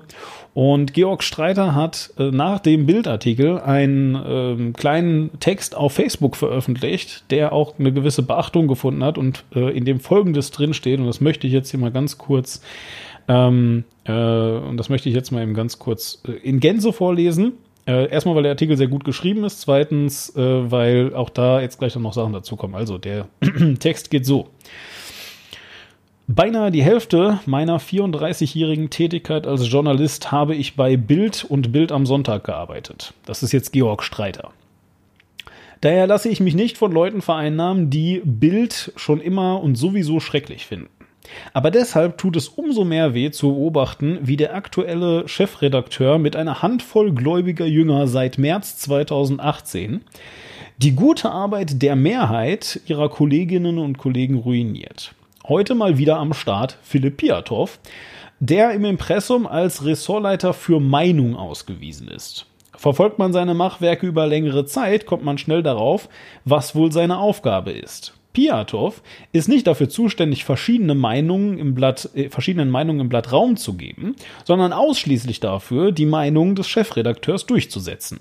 Nun will Piatow also Professor Christian Drosten zur Schlachtbank führen und präsentiert uns heute die Schlagzeile Schulen und Kitas wegen falscher Corona-Studie dicht. Kollegen von Star-Virologe Professor Drosten räumen Fehler ein. Selbst wenn man diese nur als niederträchtig zu bezeichnende Recherchemethoden von Herrn Piatow ignoriert, Klammer auf, darüber ist schon ausreichend geschrieben worden, Klammer zu, bleibt festzustellen, diese Schlagzeile ist durch nichts belegt. Durch gar nichts. Wenn Herr Piatow auch nur einen Hauch von Ahnung hätte, wie Boulevardjournalismus funktioniert, dann wüsste er, was in der Schlagzeile steht, sollte auch im Text stehen. Da steht es aber nicht. Da steht nur die von Herrn Piatow selbst aufgeworfene Frage. Sind unsere Schulen und Kitas dicht, weil Drosten sich verrechnet hat? Fragezeichen. Im Ernst? Auch für die Behauptung, in Drostens Forscherteam seien Fehler bereits eingeräumt worden, finden sich im Text nicht der Hauch eines Beleges. Die Quellen sind Bildinformationen. Äh, wenn man aber jemanden so an die Wand nagelt, dann sollte man auch mit offenen Karten spielen. Ich habe von Virologie keine Ahnung, aber von Journalismus durchaus. Ob Professor Drosten immer alles richtig macht, weiß ich nicht. Aber ich bin ganz sicher, dass Professor Drosten seinen Beruf weitaus besser macht als Herr Piatow seinen. Er hat auch überhaupt nicht begriffen, wie Wissenschaft funktioniert. Da geht es nämlich kooperativ zu. Wissenschaftler forschen und wissen nicht schon alles wie Herr Piatow, Sie veröffentlichen und stellen ihre Teilergebnisse weltweit zur Diskussion. Dann geht es hin und her und erst nach einiger Zeit, das kann Jahre oder Jahrzehnte dauern, gibt es eine mehr oder weniger abschließende wissenschaftliche Erkenntnis. Einen Piatow-Text dagegen kann man in 20 Minuten dahin rotzen. Egal, ob man Ahnung hat oder nicht, egal, welchen Schaden man damit anrichtet, egal, wen man gerade damit hinrichtet. Es ist übrigens nicht das erste Totalversagen von Philipp Piatow. Im Februar 2018 fiel er, äh, fiel er auf einen Titanic-Mitarbeiter rein und schrieb gegen massive Bedenken der Redaktion eine große Titelgeschichte über eine neue Schmutzkampagne der SPD. Piatow veröffentlichte damals angebliche kompromittierende E-Mails von Juso-Chef Kevin Kühnert, die sich im Nachhinein als Fälschung entpuppten. Selbst als die Geschichte dann schon öffentlich in Zweifel gezogen wurde, twitterte Piatow noch, liebe Kritiker der Kühnert-Titelgeschichte, es handelt sich bei den E-Mails nicht um eine plumpe Fälschung. Ihr Bild bekam Zugang zur Mail eines Informanten, mehr im Artikel. Bei aller Kritik am Head of Opinion, Klammer auf, Piatow Selbstdarstellung im Netzwerk LinkedIn, Klammer zu, darf man natürlich nicht vergessen, wer dafür die Verantwortung trägt. Und das ist Julian Reichelt, der Vorsitzende der Chefredaktion. Es ist wie bei Hundebesitzern, das Problem befindet sich in der Regel am oberen Ende der Leine. So, diesen Artikel hat also Georg Streiter geschrieben.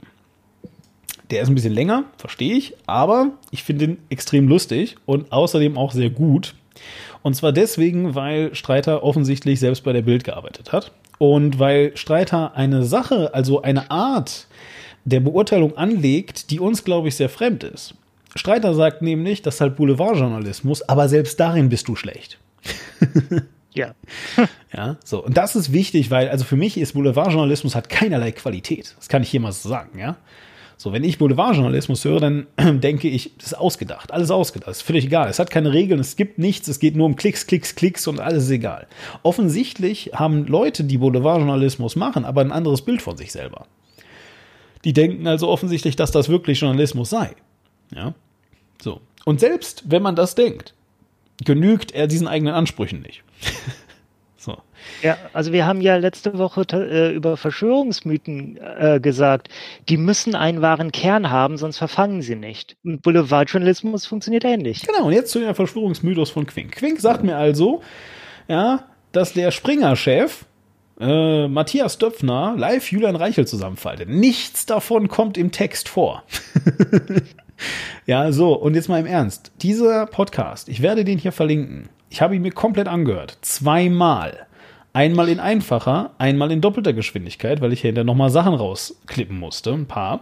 Ich werde nicht mehr dazu kommen, alle hier vorzuspielen. Trotzdem ähm, sei hier mal gesagt, da wird niemand zusammengefaltet. Das ist ein reines Loblied auf Julian Reichelt und auf die Bild. Muss ich sagen, dann hat der Turi 2 Newsletter mich, äh, mich gefoppt. Ja. Weil die haben geschrieben, hier Matthias Döpfner nimmt Julian Reichelt im Podcast ins Gebet und nennt einen Stundenfrist für Drosten einen dummen Fehler. Im Verhör, Springer-Vorstandschef Matthias Döpfner knöpft sich in Springers Inside-Podcast Bild-Chefredakteur Julian Reichelt vor. Die Ein-Stunden-Frist für Virologe Christian Drosten zur Beantwortung von Fragen den Döpfner einen dummen Fehler.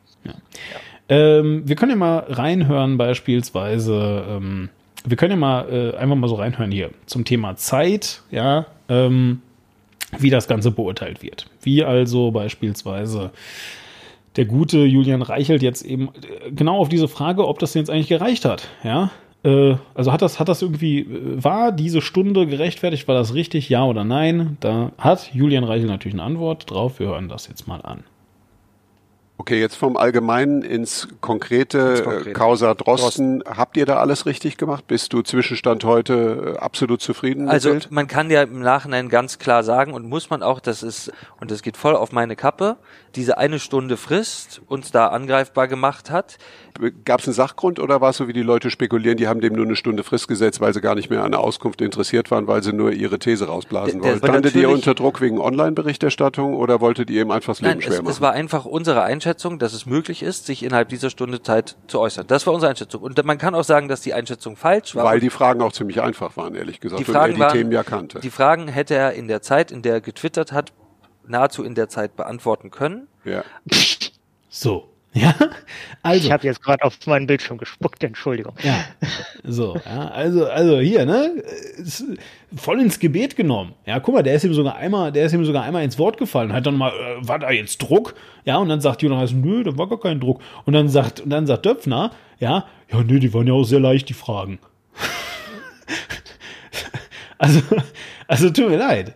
Ich meine, ich meine, also, so, ähm, Entschuldigung, bevor wir jetzt weitermachen, ganz um das mal klar zu, ich habe natürlich nicht erwartet, dass der Chef, weißt du, äh, vom Springer Verlag, der vielleicht mal Journalist war, sich sicherlich immer noch als Journalist sieht, dass der jetzt hier ein journalistisch gutes Stück über sein eigenes Haus macht und das veröffentlicht.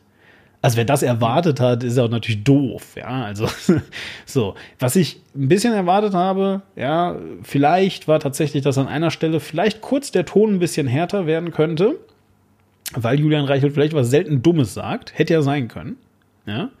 Und, und dass das wirklich drin gelassen wurde. Das findet nicht statt. Nirgendwo. An keiner Stelle. Das, was wir gerade gehört haben, war mit das kritischste Nachfragen überhaupt. Ja, in aller Regel hört es sich so an, wie ihr habt es im Intro bereits gehört. Ja, Julian Reichelt, ich muss jetzt mal sagen, ich äh, finde dich ja total toll wegen der folgenden Sachen. Ja, und genau nach diesem Stück kommt es dann äh, zu, der, zu der Sache. Dann fragt er dann so, ja, wie ist das denn? Du warst ja auch lange Kriegsberichterstatter. Wie hat dich das denn geprägt in deiner Ansicht von allem? So. Ja, und dann kann Julian Reichel natürlich nochmal sagen, ja, ich war ja Kriegsberichterstatter, gut, dass du sagst, ne? Also, äh, und, und das war ja ganz schlimm für mich. Und äh, ja, und du hast ja doch auch einen Freund verloren, ne? Der ist neben dir gestorben, quasi im Schützengraben.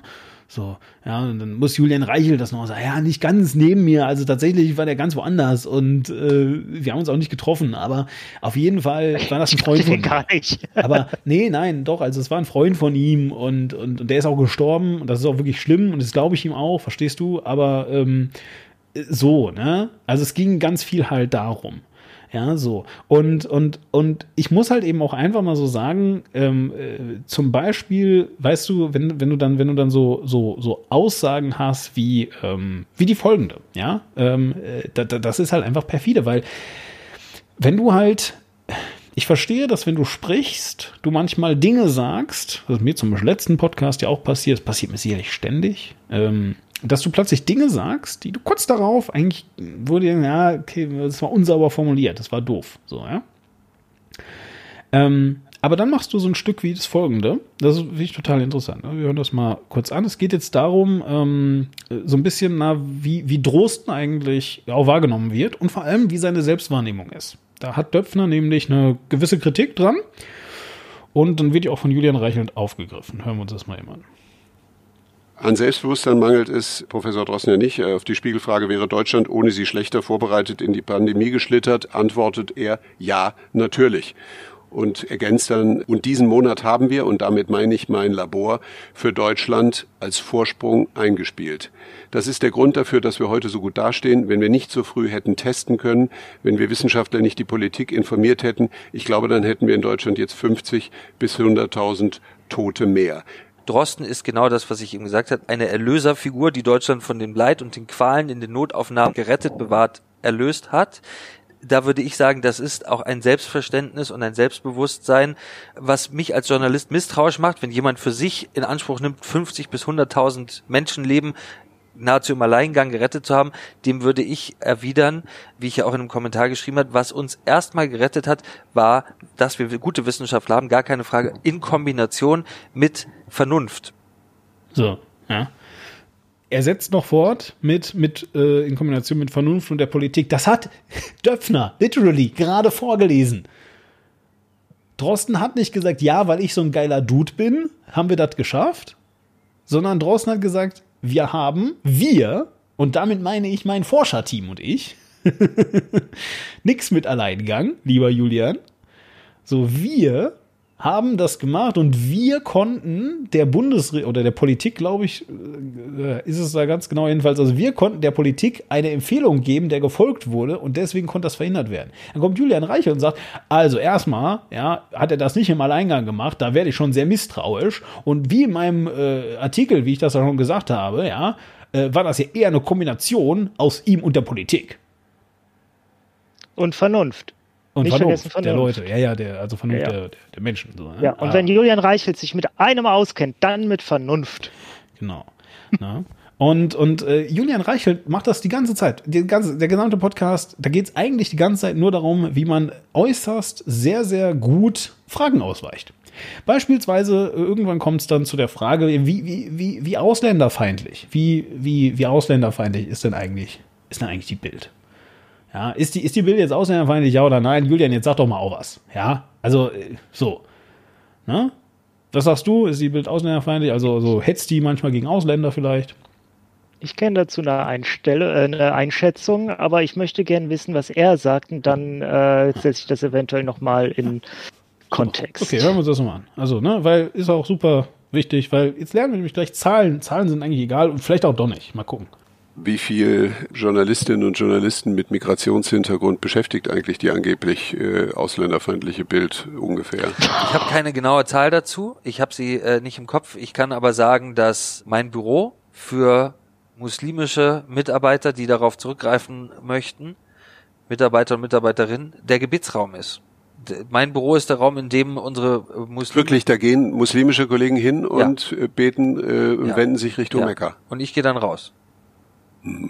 Deswegen, ich glaube, es kommt nicht so sehr auf, auf Zahlen, äh, da es kommt auch auf Zahlen an. Und ich hätte an manchen Punkten auch gerne da sicher noch mehr Diversität. Aber ich glaube, es geht in allererster Linie um die Geisteshaltung und, und um unseren Blick darauf, wer sind wir als Marke, wer ist dieses Land, wie sollte dieses Land sein und wie gehen wir mit, mit Menschen um. Genau. Ja. Wie viele gibt's denn? Weiß ich nicht. Aber die kommen auf jeden Fall alle immer in mein Büro und beten dann da und dann gehe ich raus. Das ist gerade seine Version von, ich kann ja ke- kein Rassist sein, ich habe ja muslimische Freunde. Vor allem, jetzt mal im Ernst, er sagte, ich, ich, ich weiß es nicht. So, Entschuldige, das sagen zu lieber Julian, könnte also auch null sein. So, und dann kommen also jeden Tag null Muslime in deinem Büro und beten da. Herzlichen Glückwunsch. Ja, aber das Angebot steht, liebe Leute. Ja, Angebot steht.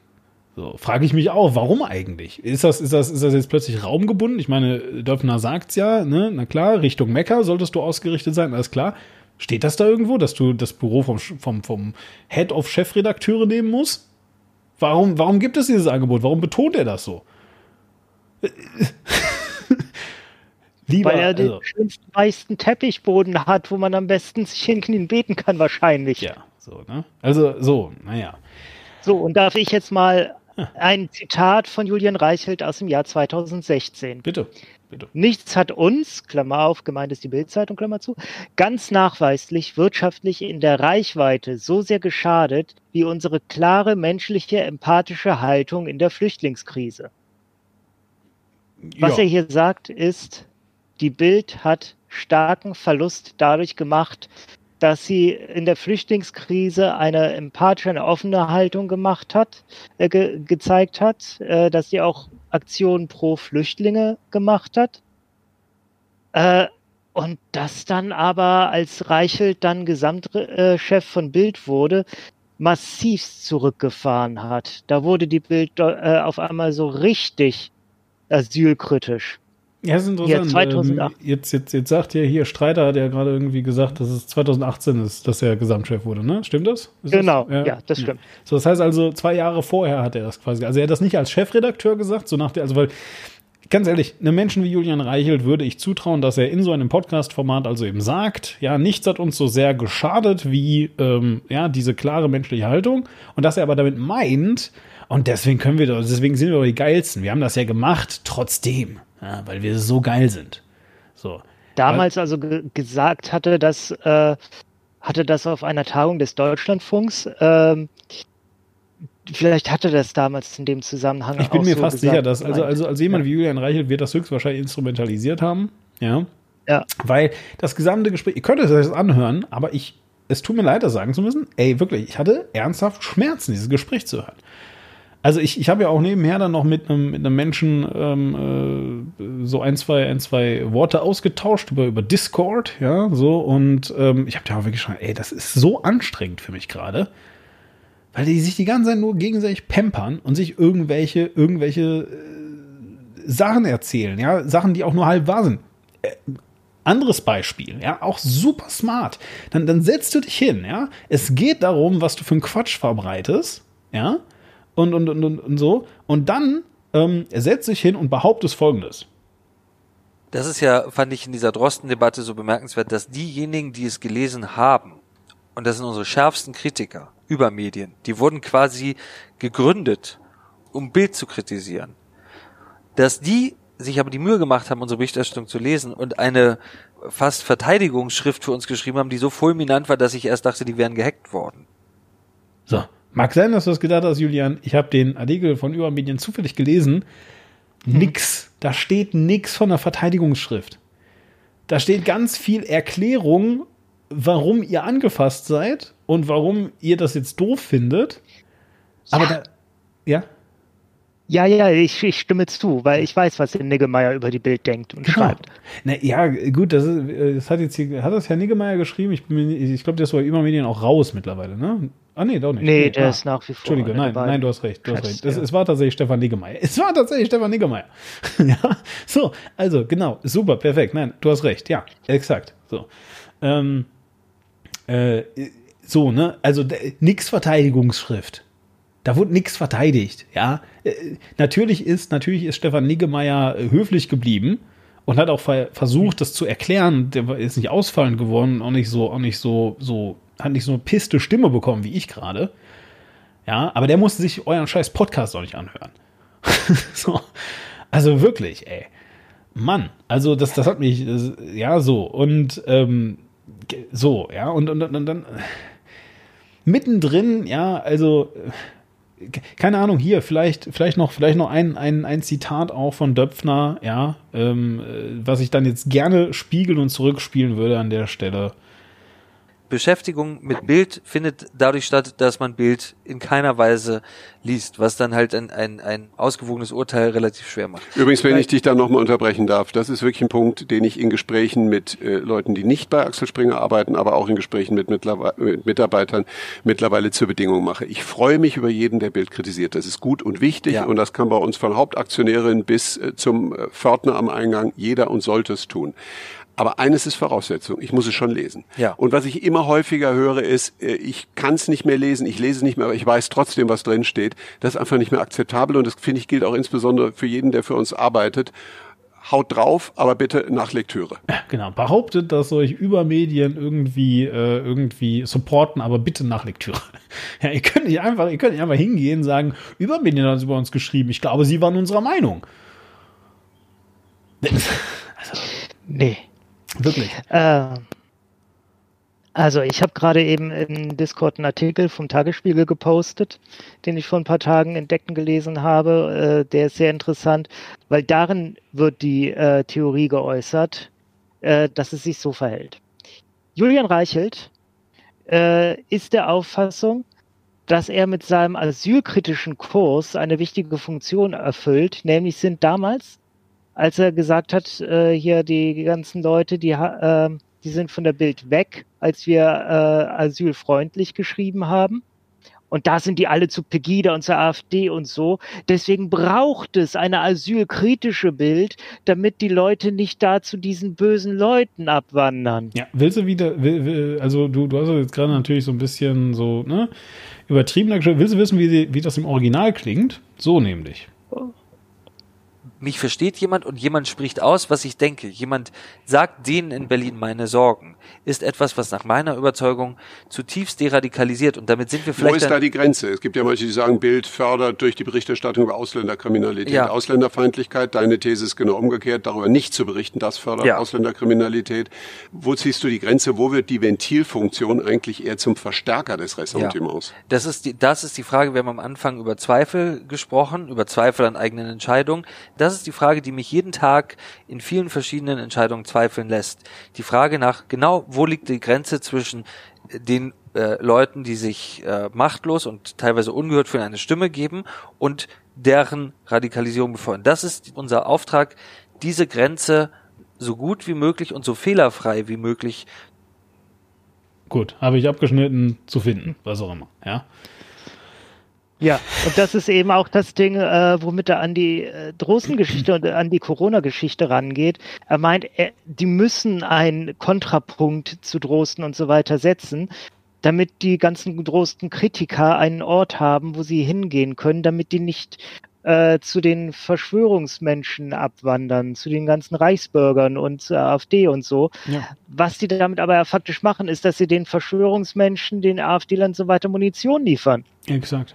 Ja, exakt so und und ähm, gut, aber naja, aber das ist ja das das ist das ist ja was seine Theorie halt dann supportet, ne? Äh, wenn du wenn du ein Gewehr hast, ja, so und du willst jetzt gerne gegen die Bundesregierung schießen und ich meine das natürlich im übertragenen Sinne. Ich meine jetzt bitte nicht, ja, dass irgendwer das macht. So, also wenn du ein Gewehr hast du willst gegen die Bundesregierung schießen, um in diesem Bild jetzt einfach zu bleiben, ähm, und dann nimmt dir die Bildzeitung die Munition weg, suchst du natürlich nach anderen Munitionskisten und findest Ken, Ken Jebsen. Das ist die Argumentation von Julian Reichelt. Ja, ähm, dass man vielleicht in diesem Bild mal darüber nachdenken sollte, ja, ähm, ob es überhaupt Sinn macht, in so einer Situation gegen irgendwen zu schießen, wenn es darum geht, sich menschenfreundlich zu verhalten, ist vielleicht mal die Diskussion. Muss man, muss man wirklich in einer Gesellschaft, die sich, Klammer auf, ausnahmsweise mal, Klammer zu, positiv dem Leben gegenüber öffnet, muss man da wirklich einen Kontrapunkt setzen, um die paar Hanseln aufzufangen, die der Auffassung sind, dass das Menschenleben nichts wert sind? Muss man diese Leute wirklich bedienen? Fragezeichen. da sind wir bei der False Balance Theorie. Du kreierst eine, äh, eine Gleichwertigkeit von Standpunkten, einfach äh, indem du Standpunkte darstellst, die es aber überhaupt nicht wert sind, dargestellt zu werden. Ja. Das machen viele äh, Medienvertreter gerne, einfach um Standpunkte nicht unter den Tisch fallen zu lassen.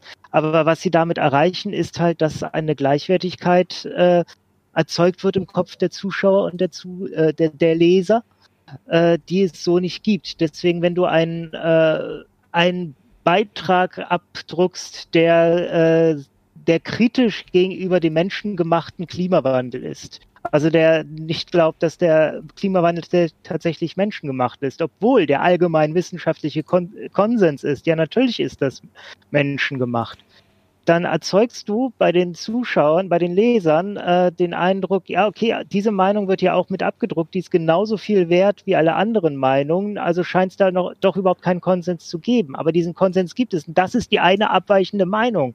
Genau. Ähm, äh, Vielleicht, äh, weil jetzt in den letzten Tagen ähm, äh, genau das in die Kritik, in die massive Kritik geraten ist. Ähm, natürlich in Amerika, ja, wo die New York Times auch wieder versucht, beide Seiten darzustellen und so weiter, habe ich ein sehr, sehr schönes Bild, äh, geht da jetzt in den letzten Tagen halt rum. Ähm, da steht drüber Opinion, also Meinung, ja. Und dann steht da, The Tank in Tiananmen Square should have run that guy over. By the Tank. So, ja. so, ne? Also das ist halt, das ist halt, also Tiananmen Square, äh, ähm, Der Platz des himmlischen Friedens. ja, es gibt, es gibt ein sehr, sehr, es vielleicht habt ihr es gesehen, ansonsten googelt es halt oder was auch immer. Also es gibt einfach ein sehr, sehr legendäres, ähm, ein sehr, sehr legendäres Video von einem Mann, der sich also äh, mit drei Panzern, glaube ich, entgegenstellt. Und diese Panzer fahren also direkt auf ihn zu und er bleibt da stehen, hat so zwei Tüten in der Hand oder sowas. Und dann versucht der Panzer irgendwie so an, so an ihm vorbeizufahren oder so. Und dann geht der Mann aber ein bisschen noch zur Seite, stellt sich weiter in dem, dem Panzer halt irgendwie. Und das ist halt so eines der ähm, Sinnbilder für Protest, weil natürlich dieser Panzer äh, den auch einfach hätte überfahren können.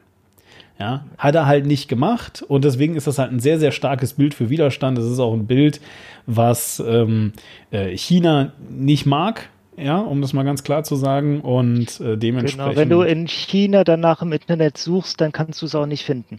Äh, Genau, und also tatsächlich, das geht so weit, dass ähm, äh, boah, eine Kamerafirma, ich komme gerade auf den Namen nicht mehr, Kamerafirma, ähm, total wichtig, der, der, völlig egal. Eine Kamerafirma hat jedenfalls eine Werbung gemacht, wo du also siehst, wie, ähm, äh, wie, wie quasi ähm, ein, ein äh, Journal, also ein, ein Mensch sozusagen so, so wegrennt und du hörst halt Explosionen und so weiter und so weiter. Und dann irgendwann kommt er in einem Raum an, nimmt eine Kamera zur Hand und schießt ein Foto, ja, und dann siehst du, wie sich in der Linse quasi Tiananmen Square ähm, äh, spiegelt. Und alleine dafür, dass diese Werbung existiert, gar nicht mal in China, sondern überhaupt, ja, äh, hat China danach äh, Konsequenzen äh, dieser Kamera, äh, diesem, diesem Kamerahersteller gegenüber äh, geltend gemacht und dann durfte der eine Weile dann nicht mehr verkaufen. Ja, also das ist äh, ein großes Thema dort, auch heute immer noch. Naja, ich will einfach nur jedenfalls sagen, dass diese, diese Idee, ja, dass, dass es immer zwei Sachen geben muss, ist halt Quatsch. So, und also nochmal. Und vielleicht beenden wir es damit jetzt so langsam, aber sicher, ja, damit wir jetzt einfach nur mal kurz das jetzt gerappt haben. Ähm, dieser Podcast ist ein absolutes ähm, äh, ja, äh, Propagandastück, könnte man sagen, wenn, wenn die beiden ein Staat wären. Ja, so, sie sind kein Staat, deswegen ist es halt. Ach so, einfach, der Podcast. Ich dachte gerade, du meintest unseren. Achso, nein, nein, nicht unseren. Ich meine natürlich den Podcast von, von Döpfner und Reichel. Die, also es ist einfach ein, ein, riesiger, ein riesiger Podcast, der einfach nur dafür da ist, um, um, um sich selbst zu beweihräuchern. Es werden ganz viele Suggestivfragen gestellt. Ja, es werden ganz viele Suggestivfragen gestellt, auch von ähm, Döpfner, die immer wieder auf eine und dieselbe Sache hindeuten. Ich habe hier noch ein kurzes Stück, äh, wo es um Scholastik geht. Scholastik ist die Idee, ähm, die so ein bisschen, sage ich mal, aus der Religionslehre kommt, ja, nämlich so wie es geschrieben steht, ist es richtig, ja, und ähm, ich sag mal so, Journalismus ist doch irgendwie dafür da, immer alles so kritisch zu hinterfragen. Nicht wahr, Matthias? Was haben diese Erfahrungen, diese existenziellen äh, Erfahrungen, diese Angsterfahrungen, die Beobachtungen, die du gemacht hast in äh, Kriegsgebieten, was haben die an deinem Weltbild verändert? Wie haben sie dich geprägt? Kannst du das versuchen zu beschreiben? Das ist tatsächlich, manchmal sind Kriege notwendig. Wir alle würden nicht so frei äh, durch Berlin laufen, wenn nicht Menschen dafür in den Krieg gezogen wären. Aber auch mit Fakten, mit Journalismus. Wenn sich Menschen dem Chaos nicht mit Fakten und Journalismus entgegenstellen, dann gewinnt das Chaos. Manchmal sind Waffen nicht vermeidbar, aber um sie zu vermeiden, gibt es die Waffe des Wortes. Äh, von Axel Springer ist der Satz überliefert, wenn es die Bildzeitung gegeben hätte, hätte es Adolf Hitler nicht gegeben. Ist das äh, ein Satz, der dich persönlich antreibt? Ja, ist das ein Satz, der dich persönlich antreibt, Julian? Ganz ehrlich, Matthias, könntest du noch ein wenig meinen Penis rubbeln? ja. Äh, kurz, vielleicht ein Spoiler, also noch zwei Sachen. Äh, äh erstmal, ich habe da einen kurzen Schnitt reingemacht, weil, weil ähm, Julian Reichel sich sehr oft, äh, sehr oft verhaspelt hat. Er hat dann gesagt so, ja, also ich, ich Krieg ist immer schlecht, aber, aber äh, also ich, ich, ich bin ganz gegen Krieg, ich finde Krieg doof, aber manchmal ist Krieg nötig. Ja, so. Und also ich habe diesen Satz rausgenommen, weil es einfach mir zu viel hin und her war, aber am Ende des Tages nur, ne, also er hat nicht einfach nur geantwortet, Krieg ist wichtig. So, das hat er nicht gesagt. Liebe Leute, wenn ihr jetzt das hört, nicht wundern. Ja, es hört sich im Original ein bisschen anders an. Punkt zwei: diese Vorlage von Matthias Döpfner wurde von Julian Reichelt nicht genutzt. ja, also man könnte ja meinen, dass jetzt die Antwort ist, ja, das, äh, das äh, ist sehr, sehr wichtig für mich. Sondern was Julian Reichelt sagt, ist, nee, eigentlich gar nicht. ja, es ist sensationell. So, nein, aber jetzt im Ernst, ähm, äh, wunder, wunder, wundervolles Stück, wenn ihr, wenn ihr sehen wollt, wie sich Leute, wie sich zwei Leute gegenseitig ähm, beweihräuchern. Also eigentlich hauptsächlich Döpfner natürlich dann in Reichelt. Ähm, und eigentlich ist es nur dafür da, um Reichelt nochmal schön Absolution zu erteilen. Womit wir halt eben dann zu dem, zu dem Ding kommen. Wenn du sowas produzierst, ja, wenn du sowas produzierst und ähm, äh, selbst, selbst in deiner